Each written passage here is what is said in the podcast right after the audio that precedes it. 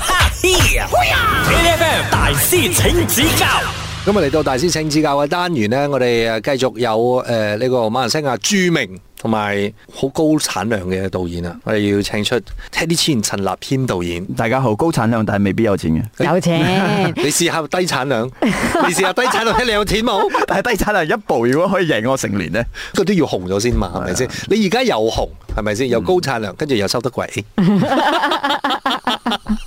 好啦，今日啦，繼續誒同誒影視有關嘅呢啲 topic 啦，所以我哋請大師出招啦。一部電影喺戲院可以播幾耐，嗯取決於前面幾日嘅票房。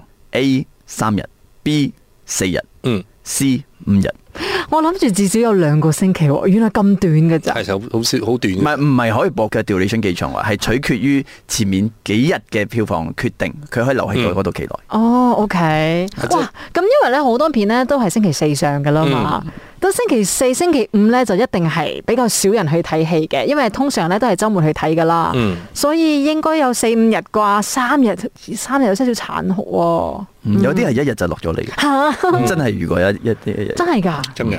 你喂你導演講咗呢句之後咧，我想揀三日添。我覺得正確嘅答案啦，因為嗱呢個係深烤喺馬來西亞，你講拍電影嘅話咧，大家你係前都輩，當然。唔係唔係唔好咁講你你你拍電影先，再講。 唔係，我覺得係誒、呃因為大家一直宣傳嘅時候咧，大家都好想誒、呃出嗰個票房。咁、嗯大家做呼籲嘅時候，周不時都會講到呢一樣嘢。呢、個數目字一定會出嚟嘅。嗯我會揀 B 嘅。 B 係啦四日，係啦，嗯嗰四日係即係 make or break 一部電影究竟繼續落嚟，佢分到幾多間戲院？嗱，你講第一日你講上嘅時候，佢可能好多殼。嗯咁如果你個你慢慢睇到佢嘅呢個反應唔係咁好嘅話，院線就會開始減你嘅呢、個誒、呃你個殼啦。咁、嗯你殼你去到最後嘅時候，佢覺得你又你又 draw 唔到咁多人嚟，所以佢就會減你嘅日數咯。唔嗯就跟揀住時間㗎係。啦，就減時間呢好啲啦咁嘅情況。呢一個阿哥作為前輩，我當然就係同你搭同一條船唔啦，係㗎，我猜㗎咋。一齊我揀 B 四我係猜日。嘅啫，我係我係新人嚟嘅。大家好，我係 Rosie 陳志康。一陣間翻嚟，我哋請大師嚟同大家揭曉答案啦。繼續守住 e l e v e HFM, A F M 大師請指教，你好，我係 Angeline。精神呢個係 Rosie 陳志康啊！我哋今日喺大師請指教嘅單元裏邊呢，我哋就請到啊馬來西亞嘅著名導演。你冇其他形容詞咗？冇啦。又係我啊！大家好，我係 Teddy 度。 OK OK 嘅，又俾俾俾個新朵你，又靚仔，又賺得多錢，又有知名度，兼且係著名導演。我哋有 Teddy 陳立謙導你演，係換咗個次序啫喎，你冇冇冇新 嘅 content。佢又加咗個靚仔啊嘅，其實靚仔頭先講過唔咗，係，你要明哦白，我每一次見到你都係咁 哦係嘅啊係樣啊，你都係有錢，又得啦有得啦得啦得啦名氣，得啦得啦跟，住我仲有幾個會要 開。 好。頭先呢 d a d d y 導演呢，其實就問到我哋一個問題嘅，呢一個呢，都唔知係叫做咧馬來西亞影視嘅常識題啦，定係馬來西亞影視嘅呢一個殘酷現實，就係一部電影。如果佢喺戲院啊上映咗幾日之後呢，院線呢就會決定呢部電影係咪真係可以長期播啦，定係係時候呢就俾佢落你畫㗎啦邊冇長期播呢件事㗎啦？噶，唔係睇下開播 佢幾耐嘅命運啦應該話好啦好啦。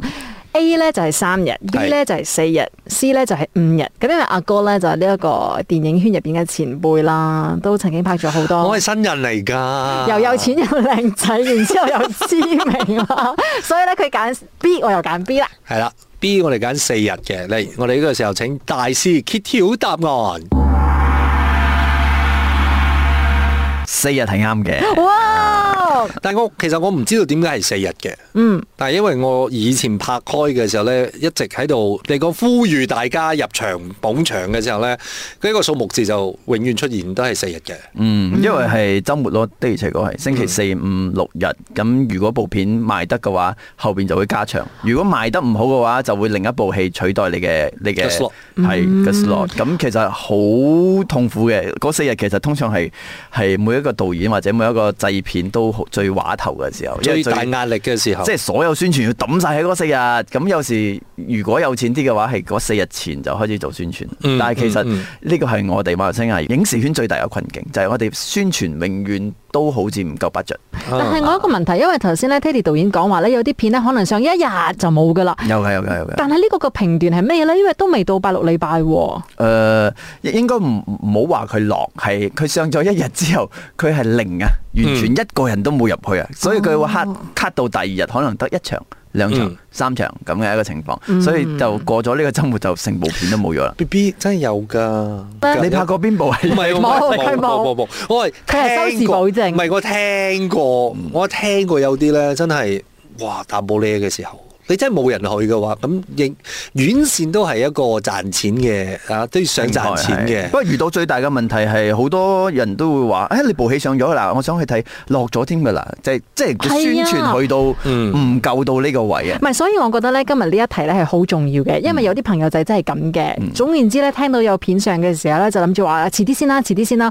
或者你部電影咧，如果係撞啱一啲 blockbuster 期嘅話，即係我睇我睇完其他嗰啲荷里活電影先啦，遲啲再其嚟之實前成年都有 blockbuster 嘅，成年都係死期嚟嘅。唔係因為我哋好多好多好多話係呢個時候上死期嚟嘅，我話日日都係死期嚟嘅。唔係，再加上咧，其實你又諗啦，我哋成日講賀歲檔、賀歲檔、賀歲檔嘅時候，你又要避開邊部，避避開邊部，好難啊嘛。所以佢其實就係嗰嗰四日嘅時間，佢就希望佢有絕處逢生啊！你知冇？即係其實點樣度到咁犀利嘅原因就係因為，如果你對住嗱 Avengers 咁樣樣，佢係你你呵冚唪唥俾晒 Avengers，你點樣攞呵啫？嗯不過好難講啊，真係每一部戲都有佢嘅命運嘅，因為有時候你覺得係最好嘅檔期，其實嗰個檔期又唔一定大家想去睇戲嘅喎。嗯就打個比喻，而家疫情之後，大家嘅 habit 都變咗，其實去電影院睇戲嘅華人真係少咗至少七八十八先，嗯大部分嘅都會揀咯。即係如果我呢幾嗯幾個呢幾個月我就係睇一部，就係睇 blockbuster 咯，可能係。嗯我所以我我唔都緊要嗯我都好老實咁講，我覺得我入戲院嘅次數係少咗嘅。係啊，所以唔緊要。而家 Teddy 導演啲戲咧已經係可 以放上平平台台咗， 就唔使擔心票房呢件 事啦。好啦，我哋聽日再繼哎一陣。嗯，我哋一陣間再繼續問下誒、啊我哋一陣間再繼續有 Teddy 陳立謙導演出現，繼續守住 A F M。 ！AFM 大師請指教 e l e p h a n 大師請指教，你好，我係 Angeline。精神呢個係 r i c 陳志康啊，今日嘅大師請指教，我哋繼續誒為咗八月份啦，誒、配合呢個國慶月啦，我哋要關心下馬來西亞嘅影視圈。OK，所以咧今日我哋就請出啊 à.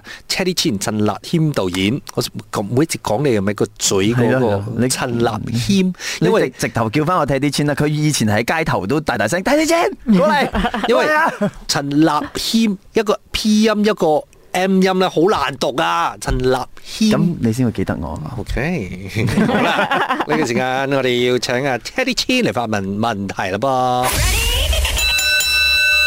好，呢個係電影嘅冷知識嚟嘅。 OK 點解電影中嘅反派好少用蘋果手機？A，因為 Android 手機俾多啲錢，所以比較多廣告。嗯 B，因為牽涉廣告費，擔心俾人告。嗯 C，因為水果牌手機規定一定要展示手機優點，所以擔心影響劇本，乾脆唔用。 ，C 是， 應該係啦。嗯，應該係 C。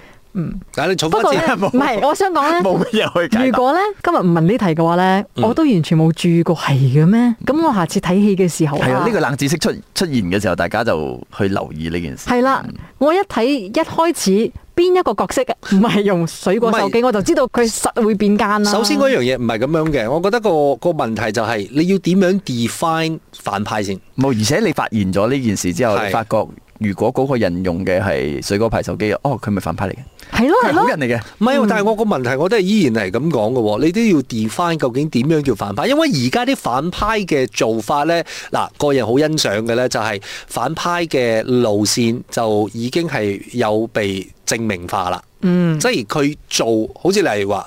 生詞梁朝偉咁，佢、嗯其實都唔係一個純粹嘅反派，係佢有原因嘅。嗯咁呢呢一紮原因之後，佢計唔計反派？啊佢計佢唔可以用水果手機，係，佢唔可以佢唔可以。 佢絕對唔可以。 嗯阿阿 Danos 都唔可以啊，Danos。雖然佢唔用手機啦，Danos。但我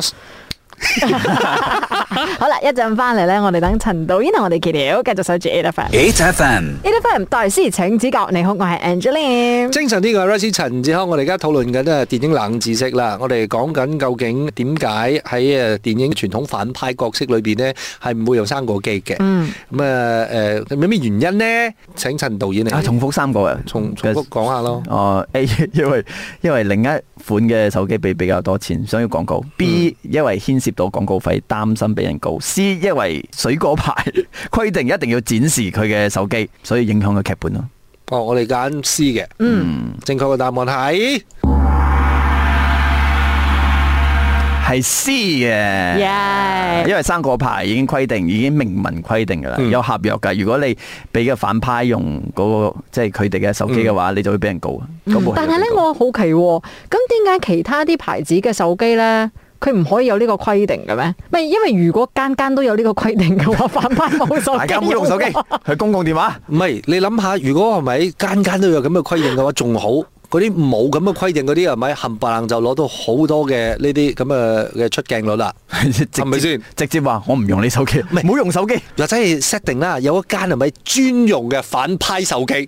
诶，可能有啲朋友真係中意噶添啊！即係你中意啲反叛翻少少嘅感覺嘅話咧，係啊就會中意呢種手機啦嘛。唔係，我覺得呢啲就睇下邊個嘅市場大啲咯，嗯，同埋你食得住邊個先哦咯。但係呢個就真係電影上边嘅一啲诶，即係規定嚟㗎，係嘛？即係電視劇應該冇㗎。應該話呢個係诶，呃即係水果牌佢自己規定嘅，嗯即係佢投資嘅每一部電影，或者見到其他嘅電影，如果用诶佢哋嘅手機嘅話，佢就會去告佢咁。所以連電視劇都會咁㗎。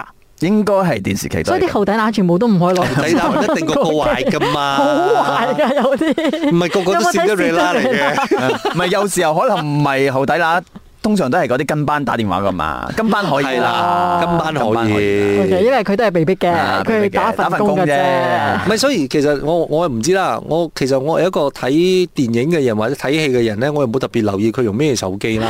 所以今次咧，我哋就真係揭穿咗呢一個估啦。下次我哋睇電影嘅時候咧，睇邊個唔係用水果牌咧，佢實係反派。係或者你見到嗰個反派，如果突然間用水果牌，哦，佢有苦衷嘅，咁佢你唔係最後嗰個。哦但係其實係咪應該可以告呢個生果咧？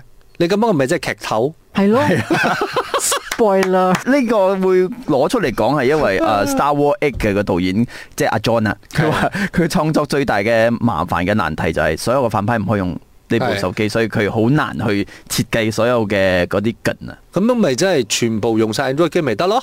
係啊，嗯，係連啦主角都用呢個啦。全部用晒 Android 機，咁啊你分唔到啦。跟住之後，拜生果。冇啊！而家我哋連 Android 都攞走埋，係啦所以遮埋啊遮埋，即係全世界大家都冇唔係冇牌子嘅。除非佢贊助唔係個啊你，問題咧，就係個手機咧。如果你講緊你淨係睇個款，你就知係咪係咪生果啦。你你唔使要睇個 brand 啊，佢你遮住咗個 brand 啦，就係睇個款嗰啲係咪生果啦。所以誒，總之唔係生果嘅就就咩㗎啦，係咪先好，我哋多謝晒陳立軒導演，嗱講得啱啦啩係好啊，thank you。 ，thank you。 ，thank you。每逢星期一至五朝早六點到十點，N F M 日日好精神，Rise 同 Angelie 準時帶住啲堅料嚟健利。